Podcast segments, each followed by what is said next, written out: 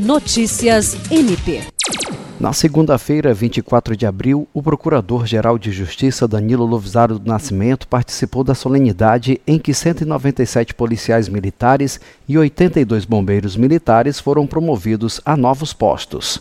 A cerimônia aconteceu em frente ao quartel do Comando-Geral da Polícia Militar, em Rio Branco. Estiveram presentes também o governador Gladson Cameli, a vice-governadora Maius Assis, o prefeito de Rio Branco, Tião Bocalon, a desembargadora do Tribunal de Justiça do Acre, Eva Evangelista, além de parlamentares e familiares dos policiais.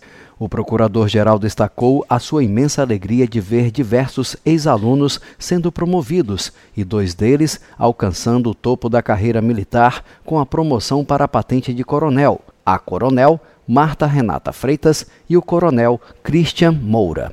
Jean Oliveira, para a Agência de Notícias do Ministério Público do Estado do Acre.